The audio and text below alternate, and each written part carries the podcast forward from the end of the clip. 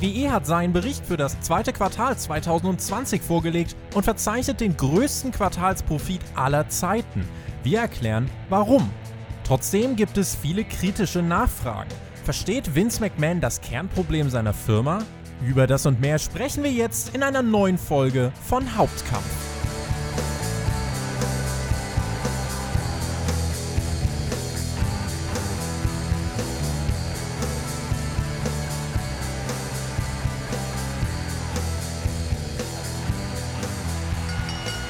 Sind es ja fast meine Lieblingspodcasts. Zahlenwälzen ist angesagt. Ihr hört Hauptkampf, euren Wrestling-Talk von Spotify. Mein Name ist Tobi und heute gibt es wieder einen Deep Dive in den ja, Business Pool von WWE. Aber nicht nur Business, sondern auch die Zusammenhänge zu den aktuellen Shows, die wollen wir herstellen. Spannende Erkenntnisse, die mich tatsächlich auch schon jetzt auf den Quartalsbericht, ja, für den Herbst, auf das dritte Quartal gespannt werden lassen. Über all das möchte ich sprechen mit dem Mann der Zahlen von den Kollegen von Wrestling Infos. Er ist Stammgast, wenn es um diese Quartalsberichte geht. Ich freue mich sehr, dass er hier ist. Jens, herzlich willkommen. Einen wunderschönen guten Tag zusammen. Ich freue mich sehr, wieder dabei sein zu dürfen und mit dir mich durch Zahlen zu wälzen. Unsere Lieblingsbeschäftigung quasi. Ich wollte gerade sagen, auch wenn wir nicht über Quartalsberichte reden, selbst dann wälzen wir immer Zahlen. Wir sind natürlich große Mathe-Freaks, Klammer auf, nein, absolut nicht, Klammer zu. Wir haben ihn uns beide angeschaut, den äh, Quartalsbericht, und wir haben uns damit befasst, auch was Vince McMahon diesen, äh, ja, den ganzen Investoren geantwortet hat, auf ja, doch durchaus kritische Fragen dieses Mal, fand ich. Also, da finde ich, hat man durchaus gemerkt, dass sich doch der ein oder andere Investor gedacht hat: halt, Moment mal, diese schlechten Quoten und in den letzten Quartalsberichten der Abwärtstrend in den Key Metrics, das kann ja jetzt nicht nur das schlechte Wetter sein und Verletzte. Also irgendwie muss da ja ein bisschen mehr hinter sein. Äh, Jens, das war für mich eine der Erkenntnisse. Die Investoren steigen ein Stück weit mehr durch. Was ist das Ganze denn wert? Kommt McMahon jetzt dadurch in Erklärungsnot? Na, ich glaube, es wird zumindest auf Sicht jetzt langsam eng.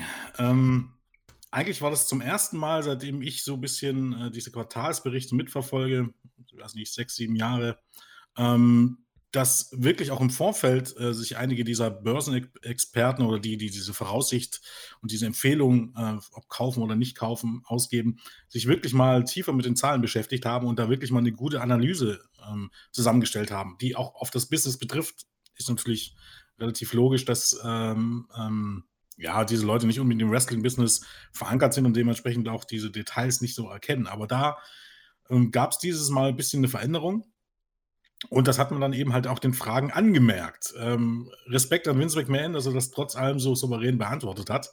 Also entweder er glaubt wirklich, was er da sagt, was aber ein bisschen schwer zu glauben ist, oder er bereitet sich darauf gut vor. Ähm, also ich musste eigentlich sogar ein bisschen schmunzeln auf die Fragen, weil eigentlich, die waren jetzt schon irgendwie eigentlich ein bisschen unbefriedigend. Ich also auf die, ja. auf die Frage, warum die Ratings sinken zu sagen, weil keine Zuschauer in den Hallen sind, okay, geht man mit. Aber dann auf die Frage zu antworten, warum denn bei AEW und NXT die Zahlen dann nicht sinken, äh, zu sagen, die sind neu, ist irgendwie eine seltsame Antwort. Also ich dachte schon, also langsam gehen die guten Begründungen aus. Wir werden auf jeden Fall über diese, über diese Investoren fragen, die haben wir nachher auch auf jeden Fall noch hier mit drin.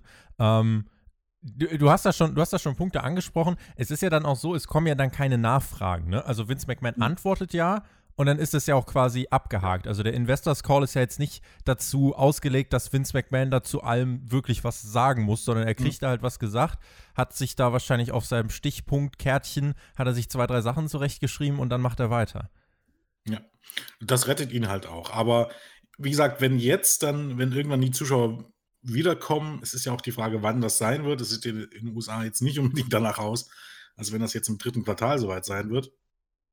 Aber wenn die Zuschauer dann wieder da sind und dann auch mal ein paar Monate vergangen sind, dann ist dann halt irgendwie Crunch-Time. Also dann müssen die Ratings halt wieder hochgehen. Dann gibt es keine Ausrede mehr. Ist eigentlich jetzt im Grunde, hat er alles ja abgeklappert. Ne? Es waren die Verletzten, dann waren es die neuen Stars, die man ja angeblich aufbaut. Ähm, jetzt sind es die fehlenden Zuschauer, also viel bleibt dann irgendwann nicht mehr. Irgendwann muss es eine Erklärung geben, wobei bei dem Shareholder, Meeting, äh, Shareholder Meeting, vor ein paar Wochen hat Vince ja wohl sogar so halb schon so ein äh, den TV-Sendern die Schuld in die Schuhe geschoben, weil sie das noch nicht ganz ordentlich bewerben, so wie er sich das vorstellt. Also er findet immer irgendjemanden, der dran schuld ist.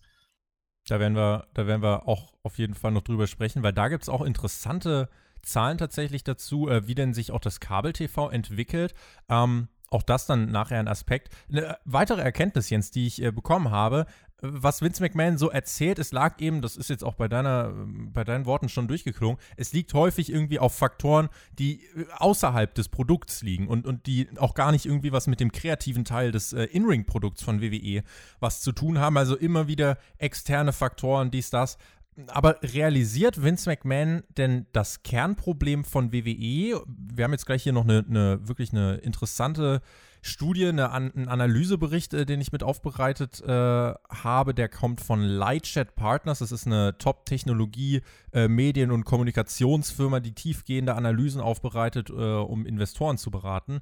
Und ähm, äh, ja, die haben eben einiges ja, angesprochen Versteht Vince McMahon, dass es ein Problem gibt bei WWE oder sieht er die Zahlen, über die wir gleich sprechen, und denkt sich, ja, eigentlich ist doch alles top? Also ich glaube ja, wenn jemand ähm, wirklich das Problem sehen würde, dass er reagieren würde und dass er anders reagieren würde.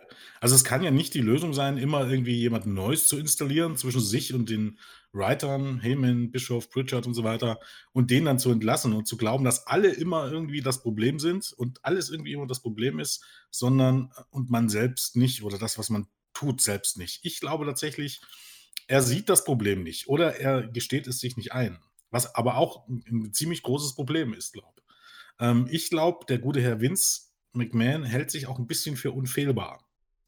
Und das ist halt so, innerhalb von, von Jahrzehnten hat sich das aufgebaut. Also es ist ja auch nach außen getragen worden. Ne?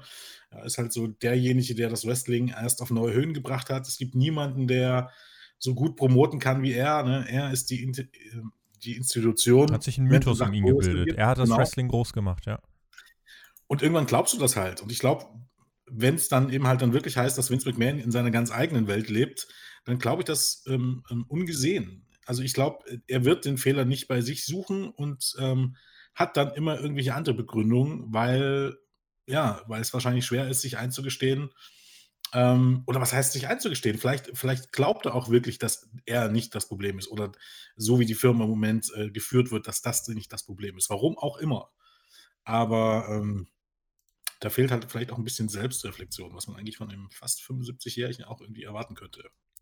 Bevor wir konkret in diese Zahlen einsteigen, ich habe es angesprochen, es gab eine ähm, Analyse von Lightchat und Partners und ähm, ja, sie haben eben, sie geben immer Investorenempfehlungen raus und sie haben sich beschäftigt mit WWE und haben, ja, bevor wir jetzt eben gleich diese Zahlen und Quartalsbericht durchgehen, hier einige Schlüsselaspekte aufgelistet, die, ähm, ja, die ich sehr spannend finde. Im Laufe der Woche ist das Ganze erschienen und äh, ich würde sagen, wir schauen uns das einfach mal an. Die Analysten gingen zum Beispiel davon aus, dass der Juni für Raw und SmackDown die Untergrenze sein würde, was äh, Quoten angeht. Man hätte nicht erwartet, dass das Produkt im Juli nochmal so heftig abstürzen würde. Das hat sie überrascht. Die Freistellung von Paul Heyman wird als Schlüsselfaktor genannt. Die Strategie von Heyman war es, neue Talente aufzubauen. Bereits kurz nach seinem Ausscheiden als Executive Director vollzog Raw eine Kehrtwendung und fokussierte sich erneut auf alte Stars. Dies habe nicht funktioniert, nachweislich, weil die Einschaltquoten weiter gefallen sind. Covid-19 hat das Pro Wrestling beeinflusst. Allerdings sind NXT und AEW deutlich weniger betroffen als Raw und SmackDown, wo man jeweils 15% allein im Vergleich zum April verlor, während AEW und NXT wieder an Zuschauern gewann. Covid or no Covid, Creative appears to be at the center of the issues. WWEs kreative Abteilung, das Storytelling, die Geschichten, sie sind ein zentraler Problemfaktor. Vince McMahon habe mehrfach betont, dass sich die Dinge ändern müssen. Dennoch handelt es sich stets nie um langfristig nachvollziehbare Änderungen, sondern stets nur um temporäre Änderungen, welche kurz darauf wieder nichtig werden. McMahon ging äh, so weit, dass er die Kreativabteilung von Raw und SmackDown im letzten Jahr trennte. Eric Bischoff war für SmackDown zuständig, Paul Heyman für Raw. Nicht mal ein Jahr später ist keiner von beiden mehr im Amt. Ein weiteres Kernproblem sei, dass WWE nicht in der Lage ist, äh, neue Stars zu kreieren. In der Studie heißt es sogar, dass WWE unfähig ist, neue Stars zu kreieren. WWE has always been defined by its top stars, but recent years have not had the star power. WWEs Produkt sei so fehleranfällig wie noch, nie, wie noch nie zuvor. Zudem haben kaum junge Talente wirklich den Durchbruch geschafft, was WWE abhängiger von alten Stars gemacht hat, sodass auch verletzungsbedingte Ausfälle, beispielsweise in der Folge, schwieriger zu kompensieren waren.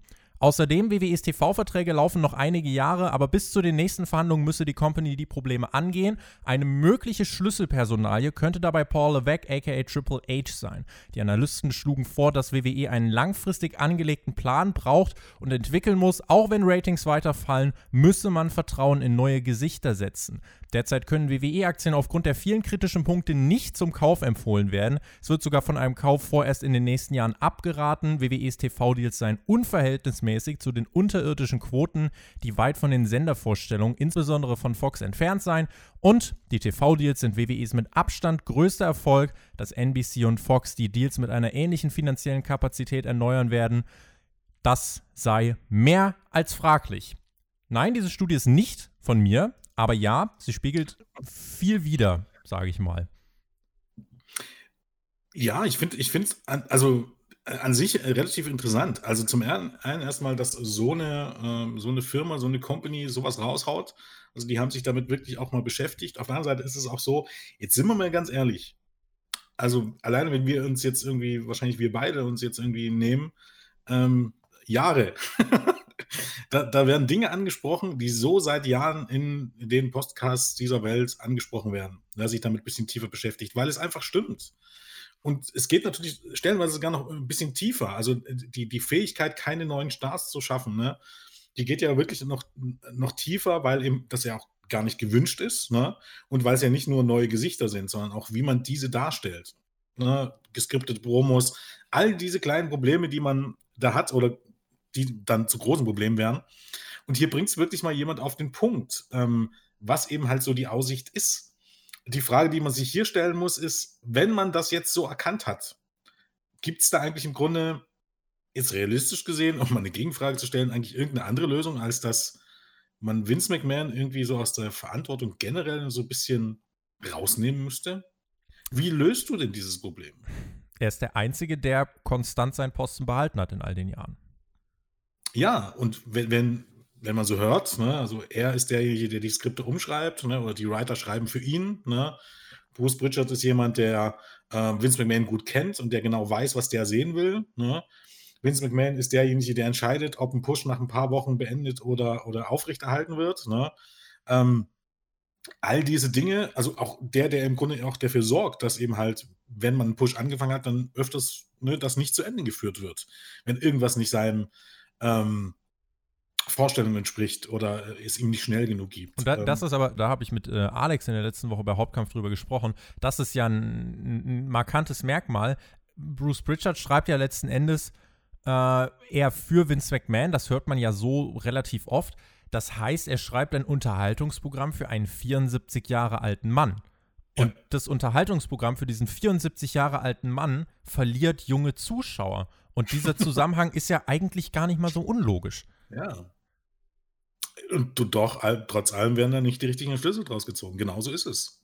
Also ich bin der Meinung, auch wenn Vince McMahon, wie gesagt, über so viele Jahre sich dort äh, einen Namen auch zurecht erarbeitet hat, dass einen wirklichen Umbruch kann es nur ohne ihn geben. Ich glaube nicht, dass, dass du den mit 74, äh, ist er glaube ich jetzt mittlerweile, ja. äh, dass du den nochmal ändern wirst und dass der seine, seine Arbeitsweise generell nochmal verändert. Hunter hat gezeigt, dass er bereit ist, auch auf andere Leute zu hören und gewisse Dinge zu ändern. Ne? Ähm, Grundprobleme, die WWE mit sich rumträgt.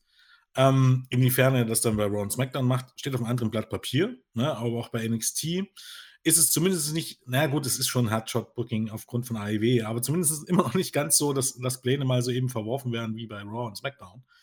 Ähm, aber ich glaube, mit Vince wird das ähm, ganz schwer. Also ich glaube, ich kann mir es nicht vorstellen, dass da, sich diese, diese Grundprobleme, ne, also dass die Unfähigkeit, neue Stars zu erschaffen, und in diesem Artikel wird auch extra noch erwähnt, äh, dass Roman Reigns zwar ein großer Star oder der größte Star vielleicht ist, den WWE hat, zumindest von den, von den neuen, jüngeren Stars, aber bei Weitem eben halt auch nicht so ein, so ein Star ist, der irgendwelche Zahlen bewegt. Mhm. Und genau das ist es im Grunde. Man hat niemanden, weil man eben halt auch stellenweise absichtlich niemanden aufgebaut hat. Und ich glaube nicht, dass sich das nochmal ändern wird, wenn man nicht, nicht selbst wirklich diese Herangehensweise generell überdenkt. Schauen wir auf den Quartalsbericht und schauen wir auf die nackten Zahlen und die können sich bei WWE wirklich sehen lassen. Das kann man nicht anders sagen. Die Erwartungen wurden regelrecht gesprengt. Man hat erwartet ja im Betriebsergebnis 11 bis 12 Millionen an äh, Gewinn. WWE erreichte ein operatives Einkommen von 55,7 Millionen. Nach Abzug aller Steuern etc. ist das ein Nettoeinkommen von 43,8 Millionen US-Dollar. Das ist äh, der Rekordprofit in einem Quartal, der hier äh, aufgestellt wurde. Noch nie zuvor hat man in einem Quartal so viel Geld eingenommen wie jetzt. Man hat äh, bei der Produktion seiner Shows insgesamt etwas mehr als 50 Millionen Dollar einsparen können. Der Umsatz selbst ist dabei um ca. 17 Prozent gesunken. WWE begründete das mit einem unglücklichen Timing der Saudi-Arabien-Show im Februar.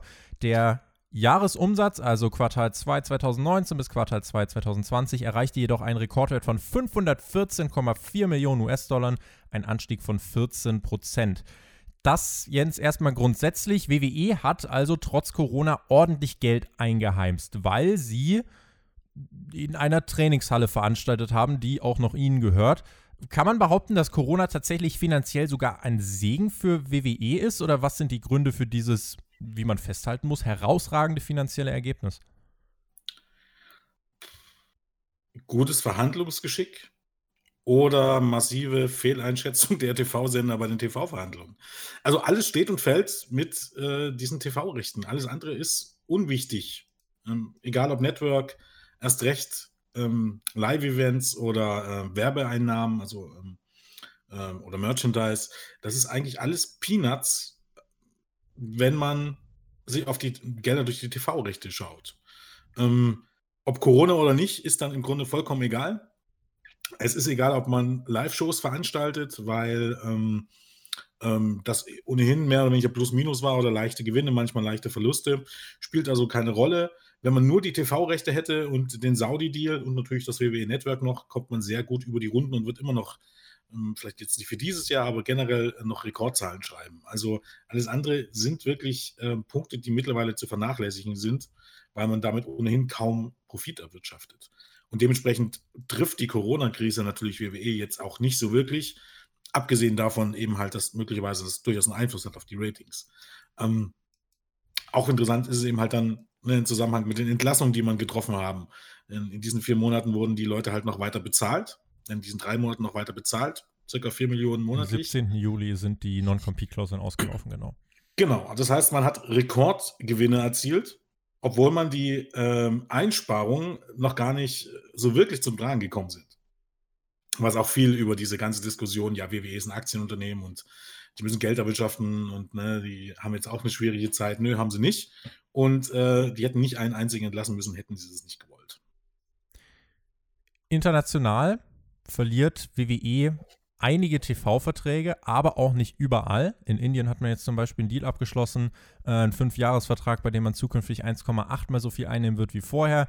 In den USA selbst sichern die TV-Verträge, wie du es gesagt hast, eben der Company wirklich den Erfolg und die Entlassungen selbst sind auch ein ja, einfach eine bizarre Geschichte, wenn man sich anschaut, äh, dass diese 4 Millionen überhaupt gar nichts an Auswirkungen haben. Und die sind, wie gesagt, jetzt auch gar nicht äh, hier einberechnet. Äh, also insofern muss man schon wirklich fragen, warum hat man denn die Leute entlassen? War das wirklich nur, um ein Zeichen nach außen zu setzen? Also ich habe erst heute eine Liste gesehen, äh, die habe ich auch auf Twitter äh, nochmal retweetet, mit äh, insgesamt, lass mich schauen, mit 60 Independent Wrestlern die AEW jetzt zum Beispiel, ja, AEW-Vergleich, tut mir leid, äh, die AEW jetzt während der Corona-Zeit eingesetzt hat, entlassene Superstars bei AEW durch Corona null. Ähm, wa was war der Sinn hinter diesen Entlassungen bei WWE? Keine einzige Wrestling-Promotion hat irgendwie einen Wrestler entlassen, der das nicht wollte. Nicht eine einzige, weltweit. Ich, ich wüsste keine. Nicht in Japan, nicht in Mexiko, ein paar wollten ihre Entlassung bei MLW, glaube aber ansonsten nicht eine hat irgendjemand entlassen und die meisten Promotions haben sogar die Leute weiter bezahlt. Ne? Also zumindest wo es Ring of Honor zum Beispiel, AEW, obwohl sie nicht eingesetzt wurden. Ne? Also das, warum? Vielleicht sollte man auch, auch darauf gucken, warum man überhaupt dieses Stockpiling betreibt und warum man überhaupt diese hohen ähm, Gehälter zahlt. Einfach weil man nicht wollte, dass jemand zur AEW geht. Und jetzt in der Krise weiß man auch relativ genau, naja, AEW kann die nicht alle nehmen, ne? Und dann können wir auch mal welche entlassen. Also ich glaube, das ist der relativ einfache Grund. Und natürlich ohne, ohne Live-Events brauchst du auch nicht so viele Producer. Ne? Du hast immer mehr Shows auf dem äh, oder, oder Touren auf den Markt geworfen, zwei verschiedene NXT-Roster, die da touren. NXT UK, ähm, hattest Pläne für Japan, Raw, SmackDown, die, die die ganze Zeit touren. Die brauchst du halt jetzt die ganzen Producer nicht mehr. Soll heißen, da ist dann, denke ich, Vince und Co. sind dann auch ziemlich eiskalte Kapitalisten und setzen die Leute auf die Straße, ganz einfach, weil sie man in dem Moment nicht mehr braucht. Aber bei den Wrestlern ist es, glaube ich, einfach, man hat jetzt nicht gesehen, dass da, dass die, dass irgendwo Schaden nehmen kann, wenn die irgendwo anders hingehen. Also setzt man die auf die Straße, fertig. Eine Sache möchte ich noch herausstellen, weil ich sie wirklich faszinierend finde in Bezug auf WWEs Abhängigkeit zu diesen TV-Verträgen. Du hast jetzt gerade gesagt, ja, wenn man das Network hat und so weiter, dann, dann geht es einem gut. Äh, ein paar Sachen könnte man rausfallen lassen. Machen wir mal ein Gedankenexperiment. Angenommen, jeder würde jetzt sein Network-Abo kündigen. Jetzt, jeder. WWE würde keinen Cent mehr übers Network verdienen. Kosten laufen weiter. Und würde für den Rest des Jahres alle Einnahmen verlieren. Alle. Außer die TV-Verträge. Alle Einnahmen werden verloren und alle laufenden Kosten gehen weiter. Also WWE muss trotzdem äh, irgendwie Arena-Kosten bezahlen, trotzdem irgendwie äh, das Wasser in Stamford und so weiter. Ähm, müssen sie alles weiter bezahlen. Sie haben nur die TV-Verträge. Wenn man das durchlaufen lässt, hätte WWE am Ende dieses Jahres ein operatives Einkommen geschätzt, kann das durchrechnen, man kommt irgendwo so bei 40 bis 44 Millionen US-Dollar raus, die an operativem Einkommen immer noch da wären. Und ich finde das auf so vielen Ebenen mindblowing. WWE kann eigentlich, wenn sie die TV-Verträge haben, bis 2024 sie können gar nicht unprofitabel werden, wenn diese TV-Gelder immer weiter fließen. Richtig, man müsste bloß schon auf die Idee kommen, jetzt wirklich allen äh, ordentlich Geld in den Hintern zu stopfen. Ähm, also anders könnte man sagen, vielleicht die gleichen Anteile am Gewinn auszuzahlen wie andere Promotions äh, oder wie andere Sportveranstalter. Ähm, ist ja eigentlich nur bei MMA und Wrestling so, dass das, also bei den großen, dass da die Talente am Ende äh, relativ wenig vom Kuchen abbekommen. Aber da das nicht passieren wird, weil es auch keine Notwendigkeit gibt, mh, hm, ja, das Ding kannst, also in den nächsten vier Jahren kannst du das nicht in die Wand fahren. Auch wenn du dich anstrengst. Nee, das glaube ich, das wird nicht. Ich meine, man gibt sich Mühe, darüber hinaus das irgendwie zu schaffen. Aber also vier Jahre dürfte das jetzt einfach ähm, ja, bulletproof sein, würde ich mal sagen. 2022, 2023 wird dann neu verhandelt. Die WWE Network-Zahlen, da auch eine interessante Entwicklung. 1,66 Millionen Abonnenten im Durchschnitt. Allerdings erreichte man am Ende des Quartals 1,69 Millionen. Äh, also nicht im Durchschnitt, sondern im Spitzenwert in diesem Quartal. Das sind 6% mehr äh, im Vergleich zum Vorquartal. Die Abozahlen steigen also. Es ist der erste Anstieg seit dem vierten Quartal 2018. Keine Zuschauer in den Hallen, kein kostenloser Testzugang mehr zum WWE Network. Sind das die Gründe, warum die Zahlen hier gestiegen sind oder was steckt dahinter? Ähm, ich glaube schon. Also die Leute gehen eben hier zu Live-Events. Ich glaube, ein großer Punkt in den USA ist auch ähm, ja, Public Viewing jetzt nicht gleich, aber das Zusammenschauen in Bars oder eben halt mit Freunden und so weiter fehlt halt in der ähm, Corona-Krise alles ein bisschen flach. Ähm, hat auch UFC schon mitbekommen ähm, dass die Pay-Per-View-Zahlen überdurchschnittlich sind. Und dafür gibt es nicht eine große Erklärung, außer dass niemand mehr zusammen irgendwo schauen kann. Mhm. Jetzt kaufen sich die Leute einzeln. Das spielt richtig eine Rolle. Und natürlich das Wegfallen des kostenlosen Monats. Also sind wir mal ehrlich, das war über Jahre hinweg.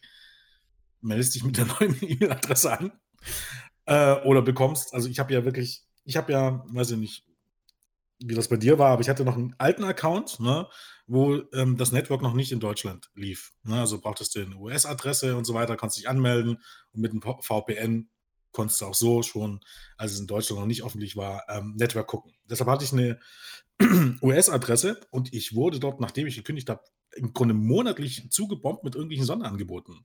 Keine Ahnung, drei Monate für einen Euro. Ähm, ich glaube, einmal waren es sogar sechs Monate für, für, für zehn Euro es kam andauernd irgend sowas rein. Und das hat man jetzt halt eingestampft, genau wie die kostenlosen Monate. Und dann ist es natürlich logisch, dass die Leute, die vorher jeden Trick ausgenutzt haben, um das irgendwie kostenlos zu bekommen, jetzt auch diese 10 Euro bezahlen, wenn sie wirklich etwas sehen wollen. Und WrestleMania gehört dazu. Ich denke auch die, die Undertaker-Doku ähm, gehört dazu. Last Ride, ähm, genau. Ja. Genau. Ja, die anderen Pay-Per-Views weiß ich jetzt nicht hundertprozentig, keine Ahnung. Äh, Money in the Bank ist aber auch immer einer der gewesen, die noch, die noch ein bisschen mehr zogen. Man hat ja auf jeden Fall ein paar skurrile Sachen festgelegt. Also ich kann mir schon vorstellen, dass man da ein gewisses Interesse generiert hat. Ja, denke ich schon. Man muss jetzt abwarten, wie das jetzt im letzten Quartal ist. Na, das kann natürlich auch eben halt durch diese, ähm, eben durch die Undertaker, ähm, und durch WrestleMania auch durchaus nochmal ein Momentaufnahme gewesen sein, aber ich glaube schon, also es gibt, es gibt durchaus solche Indikatoren, die, die darauf hindeuten lassen, dass, das, dass die Corona-Krise sich hier sogar positiv auswirkt. Zudem, die Einnahmen durch E-Commerce haben sich verdoppelt. 12,6 Millionen US-Dollar, neue Vintage Championship-Gürtel, Custom Belts wie der 6000 Dollar Gürtel vom Fiend haben, denke ich, die Einnahmen, wenn man das so sieht, steigen lassen. Auch das kann man eigentlich positiv vermerken. Ähm, können wir also festhalten, dass die finanzielle Lage von WWE aktuell den Umständen entsprechend wirklich absolut herausragend ist. Es gibt ja in diesem Quartal eben keine Live-Events, die Geld kosten können, keine Ticketverkäufe, äh, es fehlen also auch einige Key-Metrics, ähm, sodass man ja jetzt hier schon festhalten muss, dass dieses äh, Finanzergebnis wirklich äh, absolut Bombe ist. Rein von den Zahlen her und von den Gewinnen her geht es nicht viel besser. Also vielleicht die eine oder andere Million her, wenn, wenn alles wie normal läuft, aber im Großen und Ganzen viel besser wäre es auch so nicht geworden mit Zuschauern und ohne Corona-Krise, denke ich mal. Also ähm, ja, wie gesagt, da macht man oder hat man in der Vergangenheit vieles richtig gemacht bei den Verhandlungen und das zahlt sich jetzt natürlich auch aus, genau. Nicht ganz so positiv. Erstmals überhaupt sind die Social-Media-Zahlen gesunken von allen Sachen, die sinken können, sinken die Social Media Zahlen. Äh, verantwortlich hat WWE dafür einen Geoblocking-Mechanismus von Sony gemacht. Der Ausfall von Hausshows hat WWE 48 Millionen US-Dollar im Jahresvergleich gekostet, aber man hat, das muss man sich mal, führt, führt euch das mal vor Augen. Dadurch, dass keine Hausshows mehr stattgefunden haben, hat man 48 Millionen US-Dollar im Jahresvergleich verloren. Dadurch, dass man gar nicht erst welche produziert hat und in der Trainingshalle geblieben ist, hat man 50 Millionen gespart. Also das ist ja, ne, das sind, also um die Zahlen mal ins Verhältnis zu rücken, finde ich das ganz spannend. 53 Shows in den USA, 23 internationale Shows wurden gestrichen. Die TV-Quoten von Raw sind im Jahresvergleich um 24% gesunken, die Quoten von SmackDown dagegen um 4% gestiegen. Allerdings dürfen wir nicht vergessen, SmackDown lief damals noch auf dem USA Network und am Dienstag, nicht Freitag und auch nicht auf Fox. Das ist äh, differenziert einzuordnen. Da sind 4% plus eigentlich für die Erwartung von WWE und Fox zu wenig. Die Raw-Zahlen, ich weiß nicht, ich finde, man kann mit Fug und Recht behaupten, dass da eigentlich die schlimmsten Ratings jetzt erst noch auf uns zukommen, wenn auch gerade die NFL und so wieder starten, oder? Da bin ich relativ zuversichtlich, ja. Also ich glaube, die Leute gieren ja auch ein bisschen so nach diesem Live-Sport, der zurückkommt. Und es wird tatsächlich Zeiten geben, wo die gegen NBA, ähm, ich glaube NBA, MLB und NFL gleichzeitig laufen. ja. Ich glaube, das wird lustig. also, ja, die schlimmste Zeit ist, glaube ich, immer so September, ja, September rum. Ja. Ich glaube, das ähm, könnte noch ein böses Erwachen geben. Ich finde es halt, ich halt so ein bisschen interessant. Also, man hört ja immer so, ja, TV sinkt aber generell immer ne, und, und so weiter und so fort. Das ist alles richtig. Ich meine, man sieht aber an den Zahlen auf der einen Seite, dass das bei WWE nicht so der Fall ist. Ich meine, 24 Prozent ist eine Hausnummer. Äh, ich finde es aber auch interessant, dass man jetzt wieder auf die Zuschauerzahl umgesprungen ist. Also zwischenzeitlich hatte man ja auch mal die Ratings. Man sucht sich auch da auch immer ein bisschen raus, was gerade so gut passt. Ähm, 24 Prozent sind eine Hausnummer. Wenn du nämlich schaust, dass bei den Top 25 Kabelsendern zur Primetime der Verlust 0,8 Prozent war im ja. Jahresvergleich. Ja. Also mir soll hier niemand damit kommen, dass alle verlieren. Natürlich, USA Network, da sieht es nicht ganz so gut aus. Ne? Aber da zieht eben halt dann auch WWE oder Raw hier wirklich das ein bisschen mit runter. Das ist die Flaggschiff-Show vom USA Network auf jeden Fall. Genau. Außerdem hatte man letztes Jahr äh, SmackDown noch zur Primetime, also hier wird ja immer diese Primetime-Werte genommen, hatte man SmackDown noch drin. Logisch war das dann letztes Jahr noch höher. Und man hat mit NXT eigentlich sogar was reingenommen, was eigentlich sogar ein bisschen unterm Schnitt liegt. Ne? Also, ähm, ja, und bei Fox ist es halt noch ein bisschen erstaunlicher. 4% klingt jetzt erstmal, Anstieg von 4% ist ja erstmal gut. Aber Fox ist dann halt, halt fast 24% äh, mehr Haushalten als USA und generell natürlich größer und populärer. Ähm, man hat immer damit gerechnet, also auch wenn, wenn alle reißen, so nach dem guten Motto, wenn diese, diese prognostizierte Boomphase nicht einsetzen sollte, dass SmackDown auf Fox 30% mehr Zuschauer hat. Ich würde mal sagen, das ging ordentlich gegen den Baum. Und wenn man es jetzt mal genau anguckt, ähm, ist es sogar noch so, also ähm, Fox hat ähm, zur Primetime im Vergleich zum Vorjahr 4% verloren. Gut, ne, ein bisschen, bisschen Schwund ist immer so quasi. Aber der Durchschnitt ähm, liegt halt immer noch bei 2,346 äh, Millionen, glaube ich, oder irgendwie so.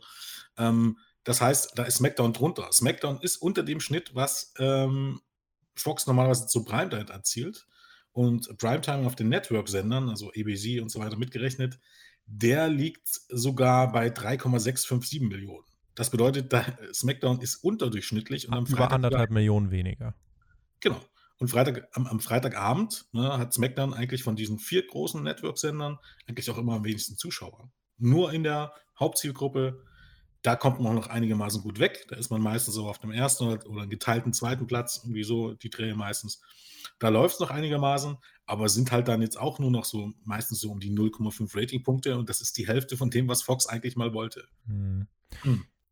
Deswegen bin ich aber wirklich gespannt aufs dritte Quartal. Ähm, gerade wenn man sich die Raw-Quoten anschaut und dann mal überlegt, so eine dritte Stunde. Also äh, jüngst war es jetzt so, dass eine dritte Stunde von Raw auf 1,46 Millionen abgestürzt ist und da war noch nicht so viel Konkurrenz. Und auch in den Vorwochen, als man die Tiefswerte aufgestellt hat, war noch keine Konkurrenz. Also äh, da kommt jetzt wirklich noch einiges dazu, sodass man, und dass ich das mal sage, ist eigentlich wirklich absolut skurril, sodass ich jetzt gar nicht mal meine Hand dafür ins Feuer legen würde, dass jede dritte Stunde unter jedem Umstand immer sich weiter über 1,2 oder so befinden wird, sondern ich kann mir vorstellen, dass wir vielleicht sogar mal auf 1,1 rutschen, vielleicht sogar auf 1,0. Ob wir sechsstellig werden, äh, das wäre dann aber wirklich ein Desaster, glaube ich.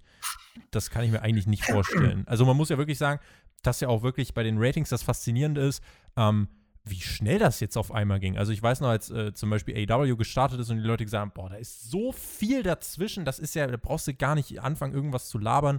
Äh, Raw 3 Millionen, AW erste Folge 1,4 und in der zweiten Woche noch eine Million. Äh, brauchst du ja gar nicht drüber reden. Und jetzt sind wir mittlerweile an einem Punkt, wo AW in der Spitze von einer Million gesehen wird.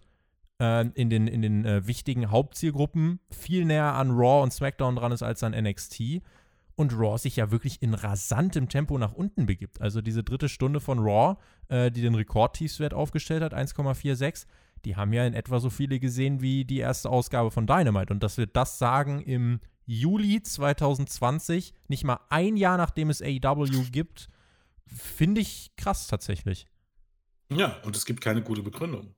Es gibt keine gute Begründung, warum, also jetzt Gut, drei Stunden Raw sind zu lang. Gut, das ist eine gute Begründung. Aber jetzt mal davon abgesehen, das ist jetzt nicht neu, aber es gibt keine gute Begründung in Sachen Konkurrenz. Also, keine Ahnung, äh, große Nachrichten, die irgendwie äh, am, am, Montagabend rauskamen oder Sportkonkurrenz. Es gibt keine gute Begründung, warum das auf so ein Tiefswert gefallen ist. Das ist ja das eigentliche Schlimme. Es gibt keine Konkurrenz. Wenn du sagen könntest, ja, okay, da war ein spannendes NFL-Spiel, was bis zum Schluss spannend war. Naja, okay. Ne? Geschenkt. Oder es war ein Feiertag. Auch geschenkt. Aber es gibt hier keine gute Begründung. Und eigentlich war es sogar noch so, du hattest ein Titelmatch und dann zumindest ein Match, was letzte Woche noch als Titelmatch versprochen war und am Ende keins war. Also es war jetzt auch nicht so, dass da irgendwie was weggeworfen wurde die letzte Stunde ähm, und dass man es nicht versucht hat. Ähm, es war halt einfach schlichtweg kein Interesse da. Und ich sagte, ich habe wirklich Respekt dann vor den Zahlen, die es gibt, weil WWE hat ja schon Wegwerfausgaben produziert, wenn man zum Beispiel mhm. wusste, man läuft gegen große NFL-Spiele oder so. Wenn du ja. das jetzt machst, dann bestrafen dich die Leute. Und zwar ziemlich hart. Denke ich auch. Also die Frage, es bleibt halt die Frage, wo ist denn irgendwo der Boden angekommen? Also ab wo wird es nicht mehr. Bei drei, bei 2,5, bei zwei. Ja. Ge genau, das ist also, kann halt niemand beurteilen. Ähm, ich versuche ja auch immer bei unseren News immer so ein bisschen den Jahresvergleich zu bringen. Da sind auch schon, und jetzt mal ganz ehrlich, diese Sprünge sind schon immer da. Also, aber die sind jetzt noch mal ein bisschen größer. Von, von 18 auf 19 äh, war es jetzt die letzten Montag so, äh, hat man, glaube ich, 600.000 verloren. Naja, gut, und diese Woche, äh, dieses Jahr, also von 19 auf 20 waren es sogar 700.000. Ähm, aber diese, diese massiven Sprünge, die sind schon seit ein paar Jahren da. Und ähm, das halt immer daran festzumachen, dass äh, generell die Ratings ja sinken und so weiter, das ist ja alles richtig. Und es ist ja auch richtig grundsätzlich, dass, ähm, dass es viel Konkurrenz gibt, viel mehr Konkurrenz. Netflix, ne, Amazon Prime und so weiter und so fort, Hulu in den USA, äh, Disney Plus, das ist alles richtig. Aber das ist doch eigentlich gar nicht von Interesse. Weil da läuft kein Wrestling, Gottverdammt. Also ich, ich, ich weiß nicht, wie ich das besser erklären soll. Wenn die Leute nicht einschalten, weil sie irgendwie was anderes gucken, ne, dann gucken sie was anderes und dein Programm nicht. Warum das der Fall ist, spielt doch überhaupt gar oder spielt eine Rolle. Ne? Aber das hat doch nichts mit Konkurrenz zu tun. Das bedeutet, natürlich gibt es viel mehr andere Sachen, die man gucken kann und deshalb sinkt das. Aber es bleibt doch dabei, dass sie dein Programm nicht gucken. Die gucken irgendwas anderes lieber. Wo das läuft, ist doch vollkommen egal.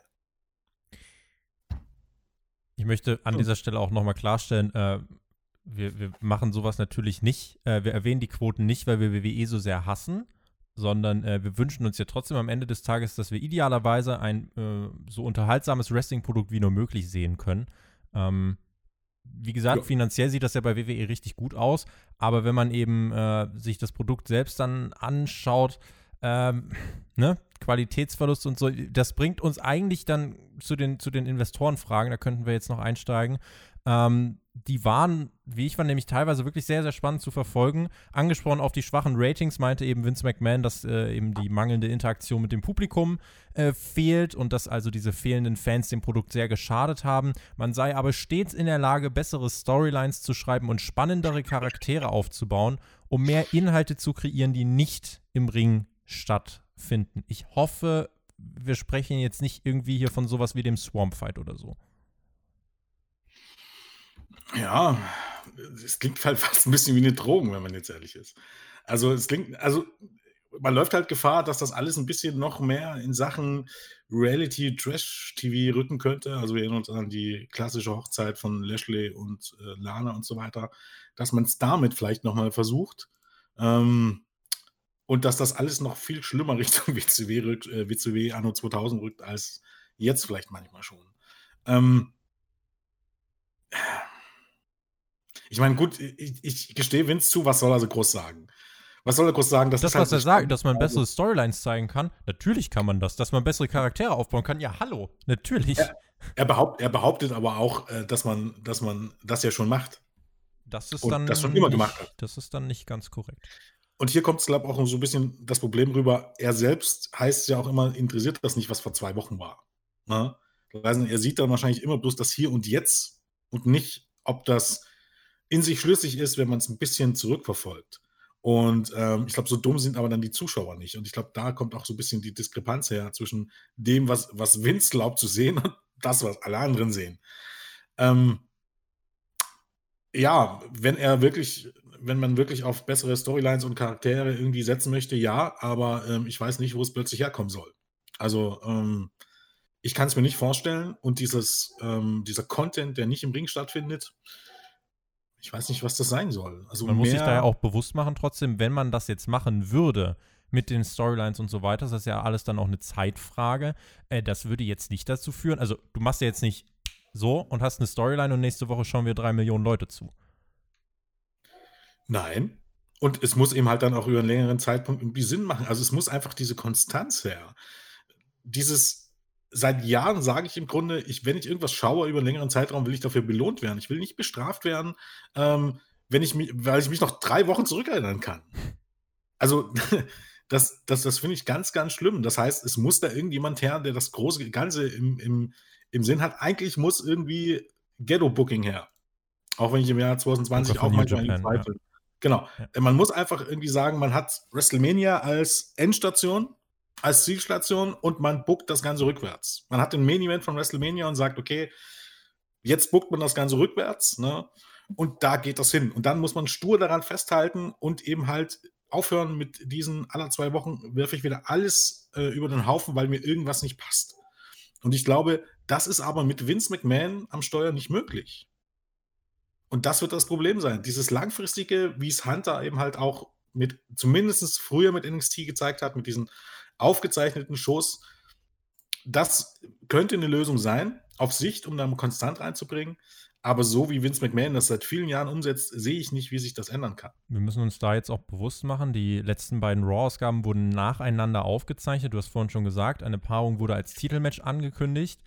Kurz darauf wurde die Ausgabe danach aufgezeichnet und es war dann kein Titelmatch mehr. Also wir sehen ja wirklich das Extrem, in, wohin das ausschlagen kann, dass sich die, die Meinung von Vince ja wirklich teilweise innerhalb von Stunden wieder ändern kann.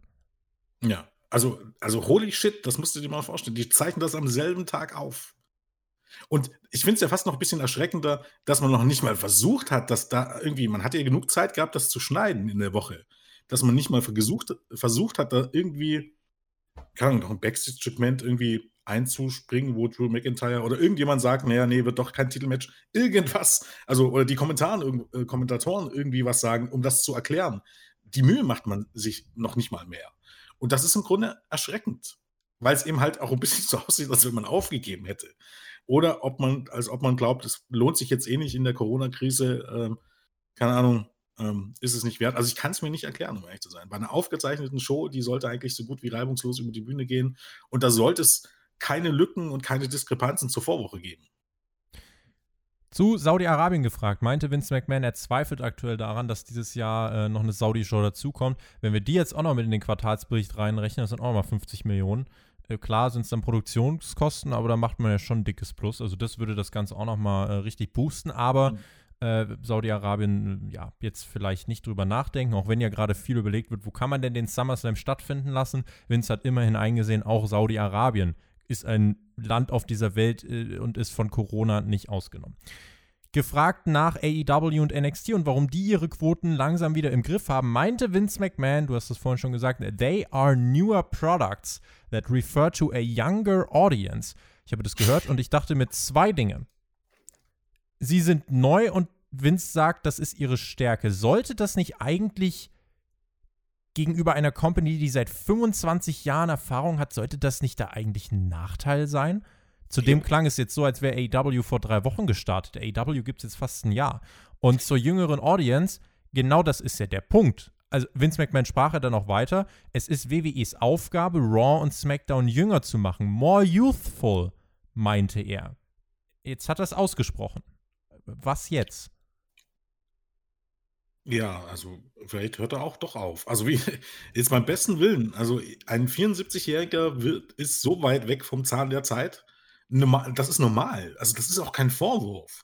Das ist komplett normal, dass ein 74-Jähriger niemals irgendwie schon nicht unter 30-Jährige ansprechen wird, aber erst recht nicht Teenager oder noch jünger. Das ist ein absolutes Unding, dass das funktioniert. Weil ich glaube, weil Vince da ja auch komplett raus ist. Was weiß denn Vince irgendwie über die Gaming-Community, also im Vergleich zu Kenny Omega oder über, über das, wie die Leute sich ähm, oder die jungen Leute sich in den sozialen Medien verhalten und so. Was weiß denn bitteschön Vince darüber? Ja, nichts weiß er darüber. Dementsprechend, wie möchte er denn bitteschön eine Show schreiben für ein jüngeres Publikum? Also auf der einen Seite hat man das Problem schon erkannt, man muss irgendwie ein jüngeres Publikum ansprechen. Auf der anderen Seite glaube glaube ich nicht, dass man schon erkannt hat, was das eigentliche Problem ist. Dass da jemand, dass die Show von und für jemanden geschrieben hat, der ziemlich weit weg ist von dem, was man da ansprechen will. Und was eigentlich seit jeher irgendwie die, die, die Hauptzielgruppe äh, des Wrestlings war. Das waren nun mal eigentlich schon immer junge Männer, nicht eben Familien, auch wenn es natürlich Sinn macht, die ganze Familie anzusprechen. Aber die Hauptgruppe waren schon immer junge Männer. Ähm, wie gesagt, ich bezweifle ein bisschen, ich wüsste, also also darauf bin ich jetzt wirklich auch dann gespannt, wie man mit Raw und SmackDown ein jüngeres Publikum ansprechen will. Wie Vince sich das genau vorstellt. Ich vermute mal, keine Ahnung, dass das New Day, obwohl ist jetzt nur noch Big E, öfters in, keine Ahnung, in, in lustigen Verkleidungen rumrennt oder so. Ja, aber sind so denn sowas wie die Ninjas, ist das ein Versuch von, wir sprechen jüngeres Publikum an? Ja, warum? Weil in den 80er Jahren Karate Kid lief oder, also, ich verstehe es halt nicht also, was, was, also, was überhaupt ist an den Shows irgendwie jung? Also, ist da irgendwas, was irgendwie einen Appeal hat, irgendwie zu den, also ich, ich schaue es jetzt auch nicht mehr so, so äh, regelmäßig und auch so ähm, in Ausführlichkeit, aber was hat da nun spez also dass man irgendwie sagt, man trifft da irgendwie einen gewissen Zeitgeist. Gibt es da irgendwas, was da im Moment läuft? Was stellst das du dir denn jetzt für Fragen? Jens. Ja, gut, ich weiß nicht. Also, ich sehe es ja nicht mal bei NXT, wenn man das ganz genau nimmt. Dass da irgendwie was ist, was jetzt im Moment besonders hip ist. Na gut, Velvety, Velvety Dream könnte man vielleicht da irgendwie. Den klammern wir jetzt aber besser mal aus. Aber ja, da gibt es andere Probleme, genau. Aber so jemand wie Carrion Cross zumindest ist jetzt gerade mal jemand, der, wenn man auf die Reaktion schaut in den sozialen Medien, der viel Interesse mal geweckt hat, weil er doch nochmal so ein bisschen äh, over the top inszeniert worden ist. Ist richtig. Also zumindest äh, vielversprechender Charakter. Ähm, warten wir es ab. Warten wir es ab, weil ich glaube, das habe ich bei Bray Wyatt schon mehr als einmal gehört. Oder geglaubt auch sein. Ja. Nicht nur gehört, sondern auch geglaubt. Also von daher ist es immer ein bisschen schwer zu sagen. Aber zumindest sieht es vielversprechend aus, ja. Angesprochen auf Paul Heyman und äh, dessen, ja, warum der äh, als Executive Director seinen Posten räumen musste, meinte Vince McMahon, äh, ja, man ist irgendwie, man hat das halt zusammen entschieden. Es gab keine wirkliche Antwort auf die Frage. Er meint, Heyman hat einen ordentlichen Job gemacht. Mittlerweile hilft Triple H bei Raw und SmackDown aus, weil NXT so erfolgreich ist äh, dass sich, äh, ohne dass wir jetzt einen Deep Dive machen, dass es aber bei NXT eine klare Entwicklung gab, die jetzt nicht immer positiv ist. Ich finde, das kann man eigentlich mit Fachverstand jetzt nicht mehr so wirklich bestreiten, oder? Nein, zumal bei NXT das gleiche Problem besteht wie bei Raw und SmackDown. Es ist offensichtlich ein Programm für ältere Menschen. Also das ist, das klingt jetzt böse und, und ich muss mich da ja mit reinziehen, weil ich ja NXT durchaus mag. Aber was, was sagt uns das denn? Also, wenn man jetzt wirklich sagt, okay, NXT ist erfolgreich, lassen wir jetzt mal so stehen, kann man ja so sehen, aber das kann man ja nur auf die Gesamtzuschauerzahl sehen. Und bei der Gesamtzuschauerzahl sind die meisten Zuschauer über 50 und der Durchschnittszuschauer ist noch älter als bei Raw und SmackDown. Also, mh, hm, es ist halt ein bisschen schwierig. Ich meine, auch da, was will er denn groß sagen? Ich meine, es ist natürlich ein bisschen lächerlich, wenn er behauptet, dass Paul Heyman äh, in Sachen äh, ähm, Writing und, und Kreativität einen guten Job gemacht hat und keine Antwort darauf gibt, warum er entlassen wurde. Also, aber okay, jetzt holst du Hunter dort hoch, aber wenn, wie gesagt, ich glaube, wenn Hunter die Zügel in die Hand bekommt und niemanden hat, der ihn da reinquatschen würde, würde ich es gerne mal sehen und gucken, wie es dann aussieht. Ähm, es wird sich nicht alles ändern, geht eben halt auch nicht bei Raw und SmackDown. Also wir brauchen nicht glauben, dass dort irgendwie Monate was vorausgeplant wird. Ich glaube, da wird auch schon noch manchmal spontan reagiert, was ja auch okay ist. Aber ich glaube, vieles wird anders aussehen. Aber ansonsten spielt es im Grunde keine Rolle, wer da nun Vince zuarbeitet. Ich glaube nicht, dass ich würde gut, aufgrund dieser hohen Gelder auch schwierig, aber ich würd, mich würde es immer interessieren, keine Ahnung. Eine Show übernimmt äh, Vince, Raw von mir aus, und die andere Show übernimmt Hunter und beide machen einfach mal ihr Ding und einfach mal zu gucken, was dann auf Sicht irgendwie die bessere Show ist. So das würde mich, würde mich ja mal interessieren. Aber, aber Vince will halt alles, was im TV läuft, wird irgendwie ja dann doch von ihm äh, kontrolliert. Ja. Also äh, NXT, das ist die Spielwiese von Triple H, da kann er machen, was er möchte. Wenn da die Quoten aber nicht stimmen, dann wird da halt trotzdem auch mal ein Main-Roster-Star runtergeschickt. Und das entscheidet Triple H, denke ich mal, jetzt auch nicht zu 100% alleine. Also insofern sieht man ja, Vince hat auf allem, was im National TV läuft und unter seinem Banner WWE läuft, hat er ja irgendwie seine Finger mit im Spiel. Ja. Ich finde es ja auch, auch schon ein bisschen interessant. Ich weiß nicht, ob du es gehört hast, dass es eben halt dann so heißt, dass bei WWE dann auch schon, oder viele im Wrestling-Business, viele Ältere, schon langsam mit den Zähnen knirschen, da, da bei, bei AW relativ junger und unerfahrener Präsident dort äh, langfristiges Booking betreibt und gutes Booking betreibt, während derjenige, der ähm, äh, ja, die meiste Erfahrung in diesem Business überhaupt damit hat und auch der erfolgreichste aller Zeiten ist, eigentlich im Grunde von Show zu Show stolpert. Ähm, und ich glaube, Melzer sagte dann, äh, ich glaube jetzt im aktuellen äh, Wrestling Observer Radio sogar, ähm, dass er es ja nie für möglich gehalten hat, ne? aber mittlerweile würde er es nicht mehr ausschließen, dass es dann irgendwann in fünf, sechs Jahren wirklich nur noch mal entweder wirklich nur noch mal ein Raw, wirklich ein Raw gibt, in dem Sinne von, von zwei gleichwertigen Produkten, oder dass AEW wirklich die Chance bekommt, in Sachen Ratings und auch wenn es nur temporär ist, vorbeizuziehen. Ganz einfach, weil es ist halt entgegengesetzt. Also im, im, im negativsten Fall kannst du sagen, AEW hält seit Monaten die Quote. Ne? Und WWE und, kommt runter. Und WWE kommt runter. Ja, genau. Und ich, ist halt die Frage, wann wird dieser Trend irgendwie mal aufgelöst? Und ich glaube tatsächlich, dass äh, bei AEW würde es, wenn die Zuschauer da gewesen wären, wenn man hätte alles so durchziehen können, würde es in Sachen Zuschauerzahlen bei den TV-Ratings sogar noch ein bisschen anders, also nach oben korrigiert. Bis aussehen. heute diese, diese Show in äh, Rosemont oder nee, was war es, New, New York oder wo man war, äh, ja. mit irgendwie 14.000 Leuten, Wargames-Match, Debüt von Brody Lee, Debüt von Matt Hardy. Das ja. Ding hätte eingeschlagen. Genau, und ich hätte auch sehen wollen, wie sich das eben mit Orange Cassidy, mit Darby Allen, also diese Rückkehrer oder, oder diese großen Segmente, die man gebracht hat, mit diesen Publikumslieblingen, Lieblingen, äh, wie sich das entwickelt. Denn ich glaube, ähm, das kann manchmal relativ schnell gehen, bis du ein gewisses Momentum aufbaust. Und bei AEW, die versuchen eben halt, anders als bei WWE, wirklich neue Stars aufzubauen. Also wirklich Leute aufzubauen, auf die man das gezielt ausrichten kann. Ne? Und ähm, die dann diese Leute ansprechen. Genau das WWE will die Marke sein, die zieht. Ne? Und bei AEW versucht man aber wirklich einzelne Stars aufzubauen. Und ich glaube, wenn da mal irgendwann einer zündet und ein paar Talentierte hat man ja, dann kann das schnell mal das Panel sich auch äh, in eine andere Richtung schwingen. Du hast jetzt jemanden wie Darby genannt. MJF ist immer ein Name, den man in dem Zusammenhang nennen muss. Ähm, ja, also insofern, ne, bevor wir zu sehr jetzt zu AW ausufern, das ist halt ein Vergleich, äh, der, den muss man dann einfach an der Stelle ziehen, wenn man äh, über die Kernprobleme spricht. Dennoch, wir sind beim Quartalsbericht und der Quartalsbericht sagt, Jens, WWE, was finanzielle Belange angeht, ist äh, überragend aufgestellt, erst einmal. Ähm, bevor wir jetzt zu den Fragen kommen im Fragenteil, habe ich noch eine letzte Frage.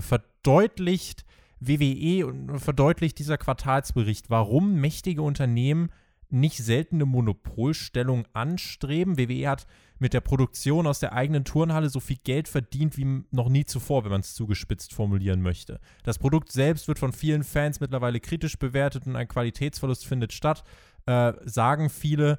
Kann WWE das egal sein, weil sie sich ein Monopol aufgebaut haben? Ähm, solange wie das einigermaßen eine Monopolstellung ist, ist es so, ja.